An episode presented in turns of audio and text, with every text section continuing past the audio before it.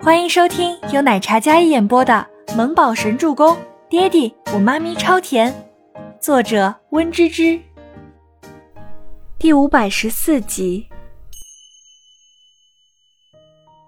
全喜初的心被他这一番话彻底触动。这些话以前我只听清欢跟我说过，以前我很胆小，是他一直保护我。那现在我就从他那里把你接过来。以后你归我保护了，好不好？赫连青雨温柔的声音说着，全喜初感觉自己眼眶里涌上一抹热气，接着鼻子也有些涩酸。你喜欢我什么呀？要不你再看看，我这人很一般的。再者，我们之间悬殊这么大。赫连青雨又凄近了几分。你什么我都喜欢，之所以到当下才表白，是因为害羞。也是因为你会拒绝我，但是现在我的人都是你的，你要对我负责，不然我就会一直缠着你。再者，喜欢无关我是什么身份，我所有的身份只是为了可以更好的保护自己心爱的人，这是我曾经一直努力的原因。全喜初不知道怎么回答了，他心里很乱，这样突如其来的表白让他大脑都失去了思考。面对赫连青羽的深情。他真的有些害怕，害怕他只是因为责任，或者是一时兴起。我想要的爱情是绝对专一的，你能做到吗？专一、专情，彼此绝对的忠诚，互相信任，互相尊重，不背叛，不欺骗，那样干净又纯粹的爱情。全喜初明眸定定地看着他，赫连青羽眼眸含笑，他点头道：“我二十七年以来。”唯一一次动心，除了你，别的女人我都没多看两眼，这算不算专一专情？哦，全喜初点点头，然后抿着笑容，眼神没再去看他温润的眉眼，一直看着他手里拿着的玫瑰花。所以，要不要考虑下我？嗯？赫连青雨的姿态是放得很低了，一直耐心等着全喜初的回话。全喜初想了想。然后抬眸看着他的眼睛，他那深邃如星的眼睛有着诚恳的期待，看得出来有那么一丝紧张。他感觉内心忽然就被触动了，一个高高在上的男人竟然在他面前紧张起来。还有刚才他说的没有表白是因为害羞，当下看他的耳根是真的有些红，那种红应该跟自己的脸红有的一拼吧。那要不就考虑一下？全喜初小声说道。说出来的时候，他感觉自己内心竟然有一种小鹿乱撞的感觉。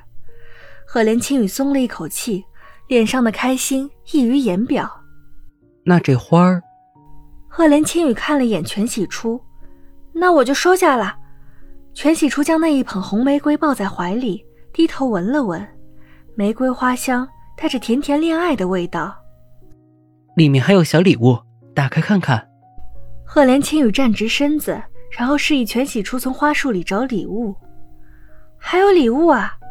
全喜初伸手在玫瑰花里找了找，在底端摸到一个四四方方的东西，他拿出来，看到上面品牌 logo，有些惊愕。这是？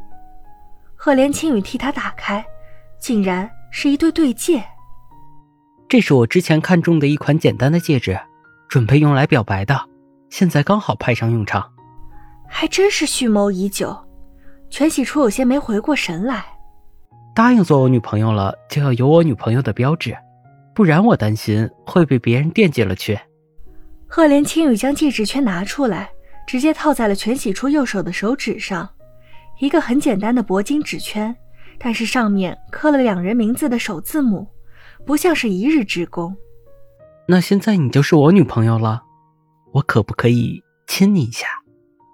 全喜初还在看戒指呢，忽然面前的男人像宣誓似的说了这么一句，就是最后一句的时候，全喜初神色微动，他抬眸好奇的看了他一眼，但下一秒自己下巴被一只温热的手掌托起，他的吻就那么深情的盖下来，美其名曰作为男女朋友的第一吻。倪家别墅，倪清欢将小安安交给月嫂带着，她陪着周周还有周伯言，一家三口在客厅安静的看书。只不过周伯言手里拿着一本故事书，他在给倪清欢肚子里的小宝宝说着故事。坐在地毯上的小周周，则是看着一本高中课本。一家三口差别还挺大的。清欢宝贝，全喜初的声音从外面传来。倪清欢一听，然后立马往门口方向看去。初初，你怎么来了？吃晚饭了没？没。全喜初今天穿的很是乖巧，有一种名媛淑女的感觉。倪清欢一眼就看出来了。她有种眼前一亮，没吃啊？那等会晚饭在这里一起吃吧。那个，我今天是来跟你说点事儿的。全喜初今天不仅穿的粉嫩名媛，而且还带着前所未有的紧张感觉。怎么了？是不是发生什么事儿了？倪清欢在全喜初坐下沙发的时候，立马从周伯言怀里坐起来，然后靠过去。全喜初有些紧张。略施粉黛的小脸看起来红扑扑的。是这样的，我跟他在一起了才一天，他就要带我回家吃饭，我害怕。全喜初没有扭扭捏捏，直接说了出来。